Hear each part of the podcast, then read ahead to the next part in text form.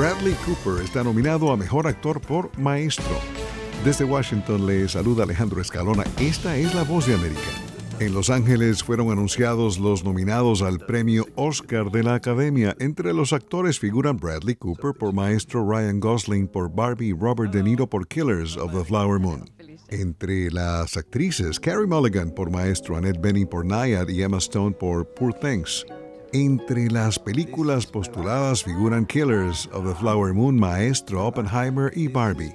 Tenemos detalles desde Los Ángeles con Verónica Villafañe. Oppenheimer. Oppenheimer fue la favorita de los miembros de la Academia. Recibió el mayor número de nominaciones para los codiciados premios Oscar, 13, incluyendo Mejor Película, Mejor Actor, Director y Cinematografía. Le siguió la fantasiosa Poor Things, Pobres Criaturas, con 11 nominaciones, y Killers of the Flower Moon, Los Asesinos de la Luna, con 10, ambas también nominadas a Mejor Película, Director y Actriz. Barbie. La taquillera Barbie obtuvo ocho nominaciones, incluyendo Mejor Película.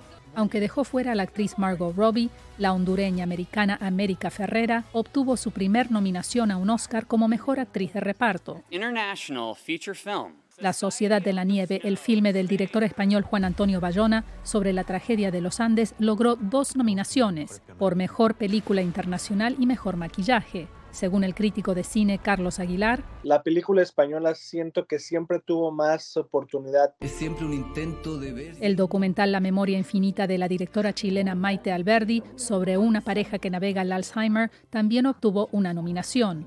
Aunque las aspirantes de España y Chile son candidatas sólidas, la competencia es fuerte. Uno nunca sabe con, con los votantes eh, de la academia, así que veremos qué sucede. Los ganadores se darán a conocer en la ceremonia de los premios Oscar el domingo 10 de marzo. Verónica Villafañe, Voz de América, Los Ángeles.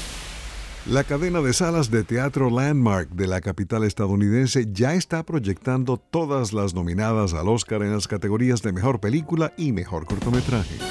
Voz de América, Radio Entretenimiento. Son las noticias del espectáculo.